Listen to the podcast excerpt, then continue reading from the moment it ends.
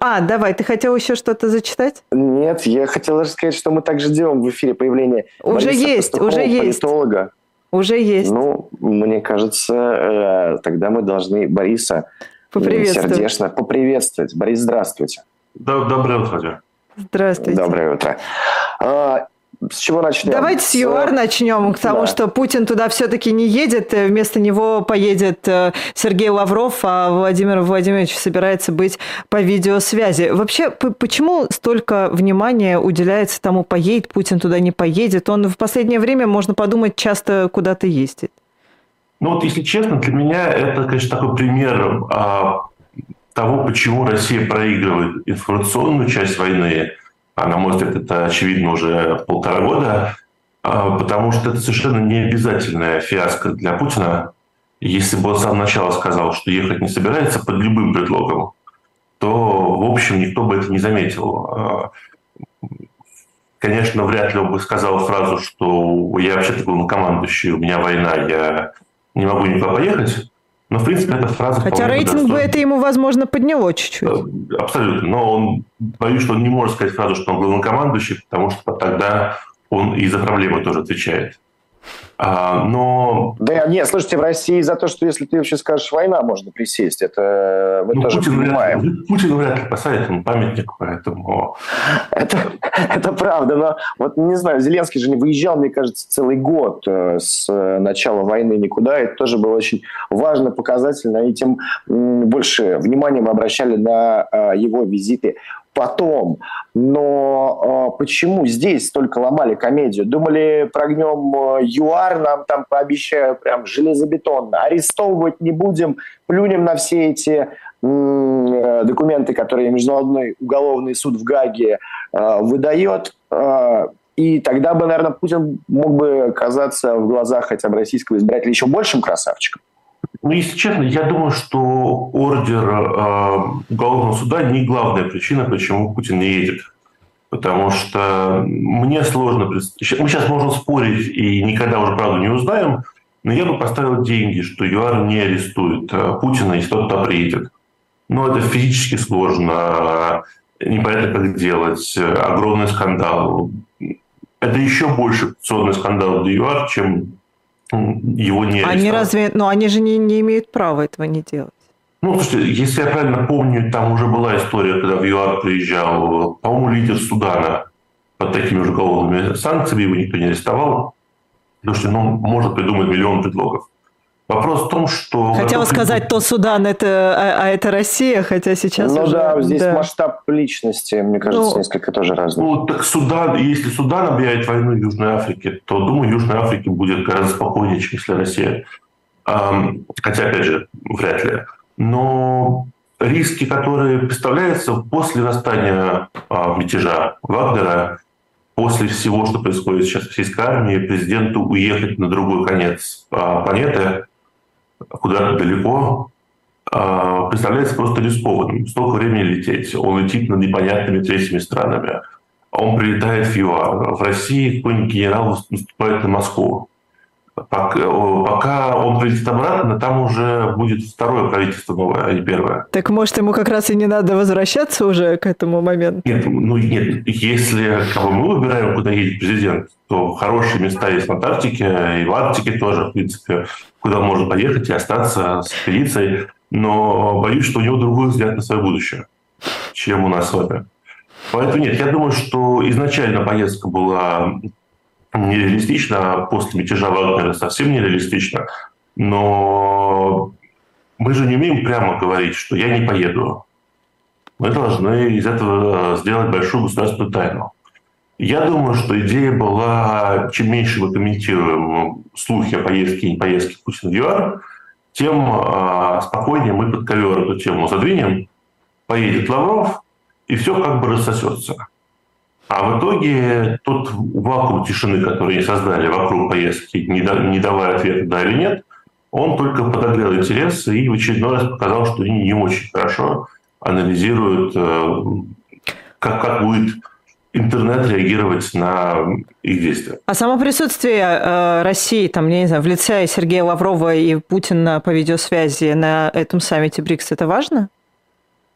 Я считаю, что нет. Э, весь, все, что я знаю о больших международных саммитах, что если до саммита о чем-то договорились, это будет все равно закреплено, угу. а если договорились, то и не договорятся.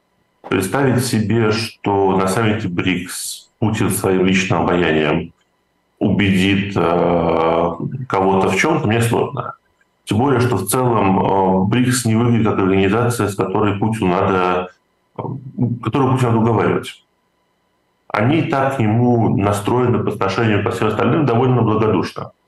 ЮАР, насколько я помню, пускала в свои э, порты э, российский военный флот уже с начала войны.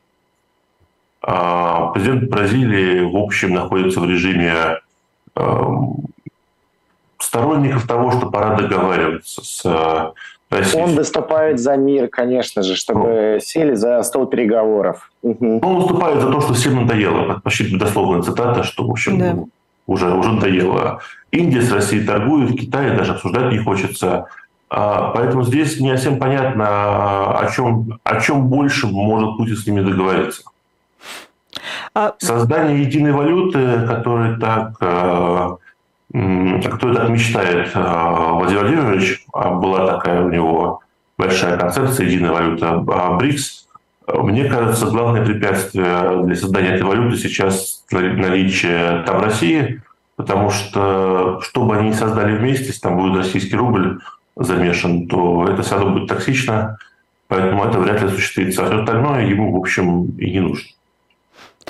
А, Борис, я вас хотела спросить про одну публикацию. Появилась э, в ночи, русская служба BBC об этом пишет. Значит, что британские архивы рассекретили. А, Кучма просил Блэра посодействовать вступлению Украины в ЕС, а, но тогда Западу был нужен Путин. И мы с вами понимаем, что вот такие вот документы, они не рассекречиваются внезапно.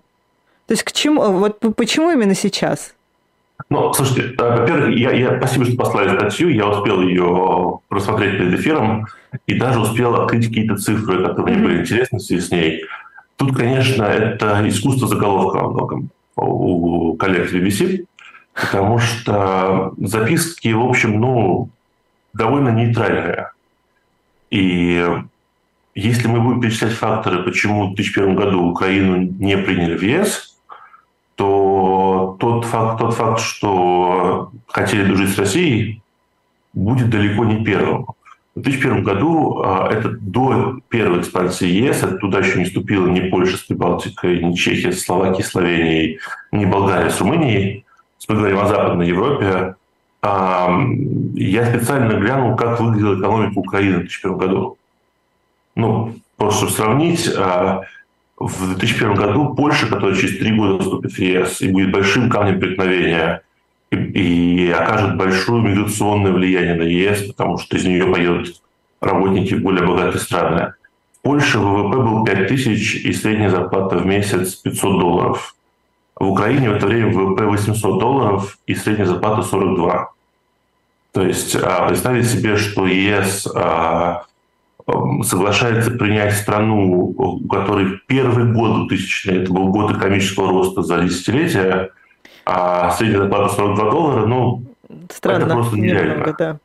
Это сейчас выглядит довольно все необязательным, скажем так. То есть вступление Украины в ЕС э, обсуждается, но в него не все верят в ближайшем будущем на фоне всех политических событий, а тогда особенно. Во-вторых, э, все-таки 2001 год, э, тут вопрос не в том, что с Россией дружили, а там была коварная страна, и это никто не наглядел. В 2001 году и Украина с Россией, в общем, дружила. И понятно, что ожидания не только от Путина у ЕС были договороспособные, но, как мы помним по речам президента в году 2008 уже, и Путин надеялся на то, что с ним будут договариваться. Там просто расхождение было. Путин думал, что он будет одним из главных, а ЕС думала, что Путин просто не будет э, мешать. Угу. Поэтому... Не знаю, но ведь, э, смотрите, э, Ира же спрашивала, почему сейчас появились эти документы, а британская разведка и ее э, глава Ми-6 Ричард Мур, он в последнее время весьма разговорчив и вербует э, российских делает... Э, граждан, которые не, да, которые не хотят, не согласны с Владимиром Путиным и военными действиями, да. Да, это интересная речь Праги, да.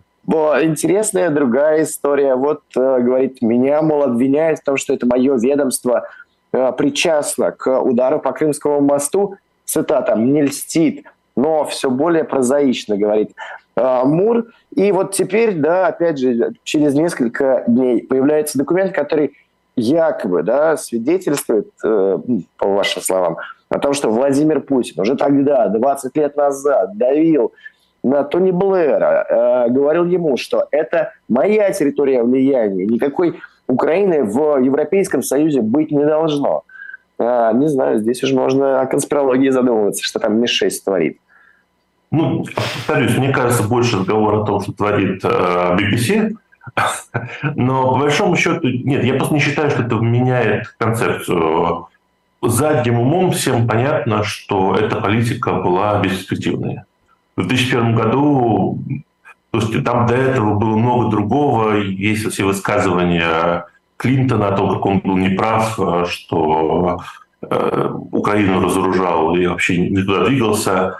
Поэтому мне не кажется, что это такой грандиозный скандал. А тут скорее интересно то, что Британия, безусловно, пытается продвинуться в Восточной Европе как следствие Брексита, скажем так. То есть я довольно много читаю статей сейчас аналитически о том, что Британия делает ставку уже на а, доминирование в Прибалтике. Mm-hmm. Мы знаем, что официально, по-моему, Эстонию взяла под свое крыло на случай войны договорились, что западные страны берут. В а, странах Балтии это у нас сейчас заканцелят. Ну, да, ну да, там Балтия хорошо. Это не меняет географию. А, вот, поэтому тут понятно, что Британия делает большую ставку на свое влияние в Украине. Другой вопрос, что не совсем понятно, как собирается осуществлять это влияние в дальнейшем, потому что как, когда Украину придет время отстаивать, вряд ли Британия будет э, главным спонсором этого дела. Тут мне интересно посмотреть, как они собираются сохранять это влияние э, на фоне, очевидно, огромных инвестиций ЕС США. А вот эти вот высказывания как раз про Ми-6, то, что Вова говорил, а это как раз оценивать вообще про вербовку такую, просто публичную? Ну, на мой взгляд, это немножко смесь такой легкой глупости и разговорного жанра. Да потому что вряд ли кто-то рассчитывает, что в Праге, выступая, можно завербовать граждан РФ. А, мне кажется, в, в этой фразе глава Ми-6 хотел сделать фокус на второй ее части. Он там сказал, что мы хотим новых агентов влияния, так как с нами уже много кто сотрудничает. Он хотел похвастаться, какой у него большой э, пул, скажем так, собеседников в России есть. А, но в целом, в целом мне это выступление не показалось самым сильным британским выступлением за а, время войны. К тому же его рассказ о том, что он знает о Вагнере, а это была существенная часть а, его речи, в общем совпадает с пересказом российских телеграм-каналов, и у меня начинают возникать подозрения, что агентура Ми-6 России как-то связана с э, чтением э, телеграм-канала «Эхо» и еще там э, десятка других. Возможно, даже профессор Соловья. Ох, ничего себе! Вот это, вот это... Как жестко-то, а? Да, вот это прям обвинение, Борис, обвинение, я считаю. Ну, ну ничего, на то это и утренний эфир такой э, свободный и честный. А можно ли про Путина, про его будущее, ждут его в следующем году президентские выборы? Вот на «Медузе» накануне было материал, мол, в администрации собираются рисовать ему 80%. Вообще э, Владимиру Путину для чего эти выборы, зачем Э, легализовываться, когда он и так главнокомандующий, да и то такая непростая Ты его предлагаешь ситуация. их просто отменить? Ну, а просто, Я просто не вижу в них э, какого-то объективного смысла. А вы, Борис? А почему нет, собственно? Знаете, вы сомневаетесь, что ему нарисуют 80%? Нет. Нет, мы, мы с ней сомневаемся. Тогда вопрос в чем? А, Владимир Путин триумфально побеждает на выборах, в стране, в которой все хорошо, все стабильно, никакой войны нет, или, по крайней мере, где-то там далеко, или Владимир Путин отменяет выборы. Ну, понятно, что как картинка приятнее победить. Вообще, в целом, у нас все-таки в стране демократия, выборы, опять же, это очень важно, все стабильно. В ну, там Шмидт записалось, что еще наоборот хотят э, к этому делу всячески праздники организовывать, и, мол, э, народ веселить, э, какие-то сахарные пряники на площадях раздавать, ну и царя славить параллельно еще. Вообще, если честно, я э, как раз вчера думал о том, что у Путина есть э, два имиджа, между которыми он старается выбирать, и иногда промахивается. Такой, с одной стороны, это жесткий руководитель, который мочит с артиллерии, там ведет войну, а с другой стороны, такой всесоюзный староста, э, такой дедушка улыбчивый, праздники организует, шутит иногда, э, бабушкам помогает э, дороги построить и так далее. Поэтому я думаю, что ему очень хочется сохранять второй имидж тоже, не только грозного военачальника, но и популярного политика. Нет, я думаю, еще есть вопрос того, что если в Украине выборы отменят, а это все-таки выглядит наиболее вероятным сценарием, и то, что я слышал а, высказывание внутри администрации Зеленского, mm-hmm. что это а, рабочий сценарий, ну и, в общем, понятно в этой ситуации, непонятно проводить выборы в Украине. Если их там отменят, то это будет еще и контраст хороший. Вот смотрите, у нас все хорошо, у нас выборы, все правильно, лидер 80% выбирает. у Путина, да? Да, да, да. Это Украине демократический институт работает. Да, да. А вот в Украине эм, вот, там, фашисты отменили любые выборы, сидят, э, захватили власть, потому что западные покровители запретили им э, даже спрашивать народ, а народ на самом деле сидит и ждет, когда э, российские войска придут и его освободят.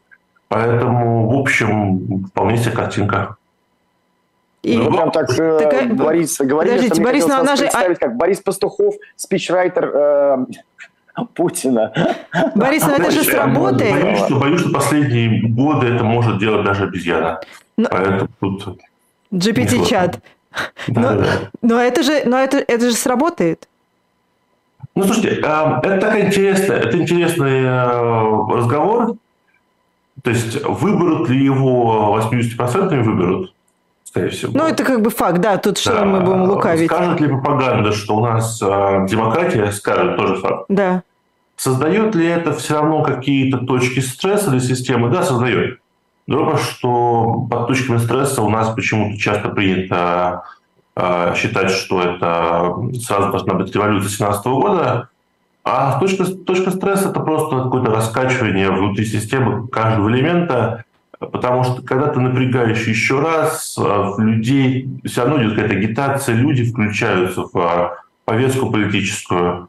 То есть э, вопрос... Слушайте, ну четверть века тренировали нет, э, нет, нет, школьных нет, учителей, э, начальников нет, комиссий, правильно закидывать в бюллетени нужное количество, Вов, не, всех не... неугодных выгонять. Но это же... Нет, а, я, где, я, там, я, где там я, стресс? стресс? У кого кого может эта ситуация стрессануть? Там все уже как бы привыкли. Если ты дашь кто... ответить э, Борису, он тебе расскажет. Ну, смотрите, вопрос в чем? А, представьте себе огромное население Российской Федерации, которое ничем не интересуется. Вот вообще в целом мое ощущение, что большая часть э, людей, живущих в России, особенно людей, живущих вне э, соцсетей, не интересуются политикой. Ну, так вышло они вообще не задумываются, что ну, какая-то война идет, э, там фашисты, тут фашисты, какая разница, там огород, работа, э, рыбалка.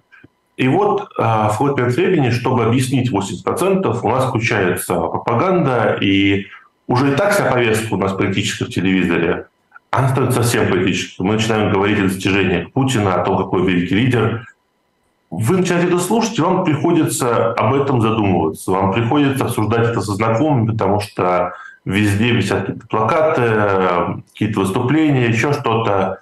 А, и вот на этом фоне просто какое-то количество людей начнет а, чуть-чуть больше интересоваться политикой. А в условиях а, российского ландшафта те, кто интересуется политикой, очень быстро приходят к диаметрально противоположным, но весьма радикальным точкам зрения. тут э, страшные либералы, там страшные Стрелковые и Пригожины.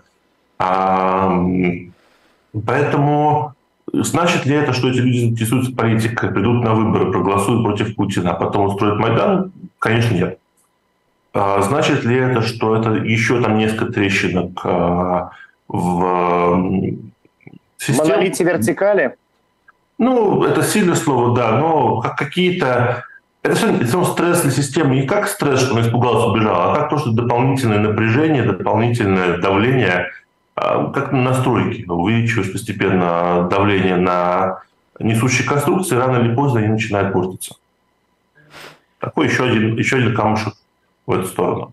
Поэтому, да, я смотрю на это без излишнего интереса, на эти выборы. Так вот и люди и... смотрят на все это без лишнего интереса, понимаете? А вы говорите, что вот они политикой не интересуются. Ну так а, будет же предвыборная агитация, мы должны будем увидеть.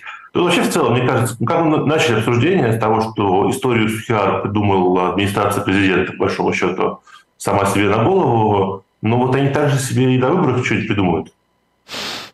Там же люди не могут просто без дела сидеть и молча нарисовать 80%. Там же нужно... Мне еще интересно, ну, там надо бюджет еще как-то осваивать. Путина. А, какие еще там могут быть фамилии? Ведь уже, по-моему, и Миронов, глава СССР, сказал, что ну нет, нет, нет, ну как можно? В такой ситуации э, конкуренцию Владимиру Владимировичу составлять ну, не имеет смысла. Кто вообще э, рискнет? Это будут какие-то опять ноунеймы. Ну, Ксения из... Собчак опять, ну, или условная Ксения Собчак опять. Ну, почему? Я думаю, могут быть какие-то прорывные новые фамилии, которых мы не слышали. Первая фамилия, там, Зюганова-младшего, например. Он сейчас кандидат в мэра Москвы, это хороший трамплин для кандидата в э, президенты. Это же, знаете, тоже ведь э, там, партия КПРФ будет решать свою проблему. Как э, быть уверенными, что из рук Зюганова-старшего руководство партии пойдет в руки Зюганова-младшего. А то посмотрели на ЛДПР, а там бардак какой-то, там э, вообще электронный Жириновский. Но э, никто же не хочет электронного Зюганова, когда есть настоящий молодой Зюганов. Вот, поэтому почему? Это мелкие частные проблемы решать надо. А, к тому же, сколько я помню, избирательная кампания – это финансирование государственное для крупных партий, тоже полезная вещь.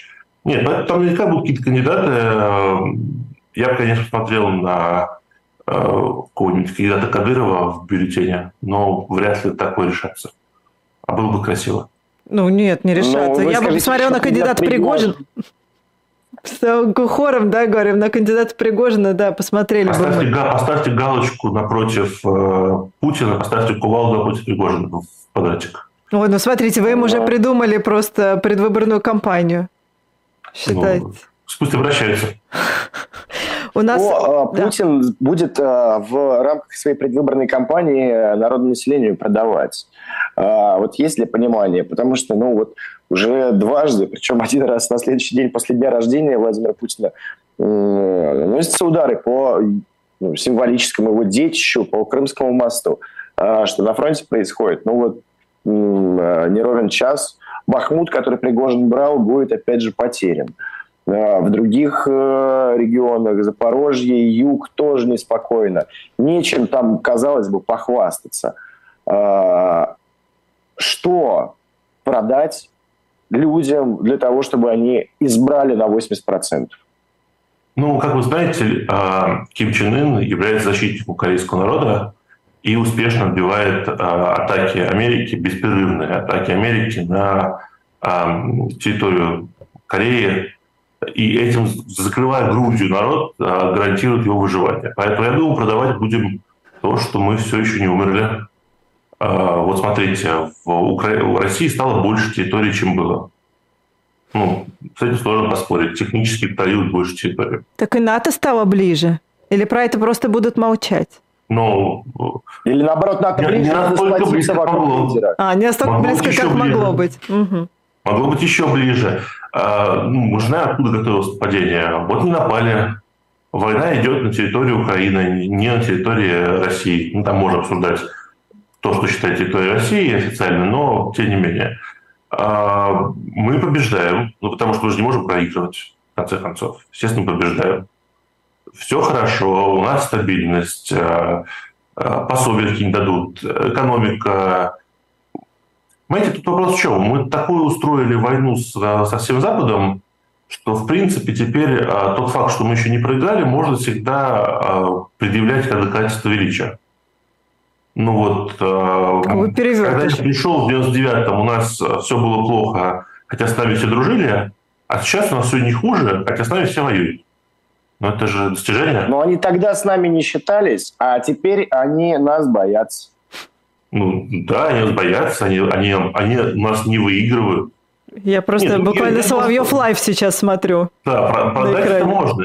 Вопрос в том, что, опять же, вопрос ради чего? А, они это все сделают, а, он выиграет, но количество людей, которым а, при этом окажутся увлеченными, на мой взгляд, просто является для него большим пассивом. Даже если каждый, я не знаю, 20 человек, который придет на выборы, послушает, посмотрит э, это все и начнет сомневаться в том, а чем ли Путин занимается, рефлексирует об уровне цен, об уровне жизни, это там 5% это очень немало, учитывая размер российской позиции сегодня. Поэтому нет, я, я думаю, что это будет, он их выиграет, но ничего хорошего этому не даст. У нас а, остается буквально полторы минуты до конца эфира, но я вас, Борис, все равно спрошу про зерновую сделку. Продлит ли ее Путин, как вам кажется? А, я думаю, что нет. Мое мнение, что нет. А, вопрос в том, что я не очень понимаю, опять же, почему такое огромное влияние уделяется. Все, что я вижу экономически, что это не огромная история. Ну вот Эрдоган, например, сказал, что, ну, во-первых, что она войдет в историю, эта зерновая сделка, и что Путину, ну, что ему выгодно, что он хочет продлить эту зерновую сделку. 500 а, миллионов долларов а, объем месячных продаж по самым высоким оценкам зерна. А, не знаю, какая маржинальность у зерна, но, скажем, заоблачная половина, 250 миллионов долларов бюджет Украины, это максимально, что могу себе представить, это 3 миллиарда в год. А, западная поддержка Украины только обещанная в начале 23 года скоро увеличила 42 миллиарда. Это не военная поддержка экономическая. То есть с точки зрения того, насколько это важно Украине, это не безумный э, финансовый ток на самом деле. С точки зрения того, насколько это важно Эрдоган, он, конечно, зарабатывает, но он свои выборы выиграл, и свой имидж человек, который все, все под контролем держит, он уже закрепил. А с точки зрения Китая и там, Турции, Испании, куда идет большая часть зерна, вряд ли они будут голодать, нет такого дикого дефицита. Поэтому я не думаю, что это какая-то потрясающая история. Это очередной такой пиар, э, очередная пиар-война. Мы эту сделку открываем, закрываем. Эм, я думаю, в ближайшее время не продлит, потому что Запад не может прогнуться а, теперь под его условия, это будет слишком вычурно, а он не может от них отказаться. Угу. Спасибо большое. А, это был Борис Пастухов, а, политолог, Спасибо. да, с нами Спасибо. на связи. А, Владимир Роменский, у которого сегодня день рождения. Поставьте лайк непременно этой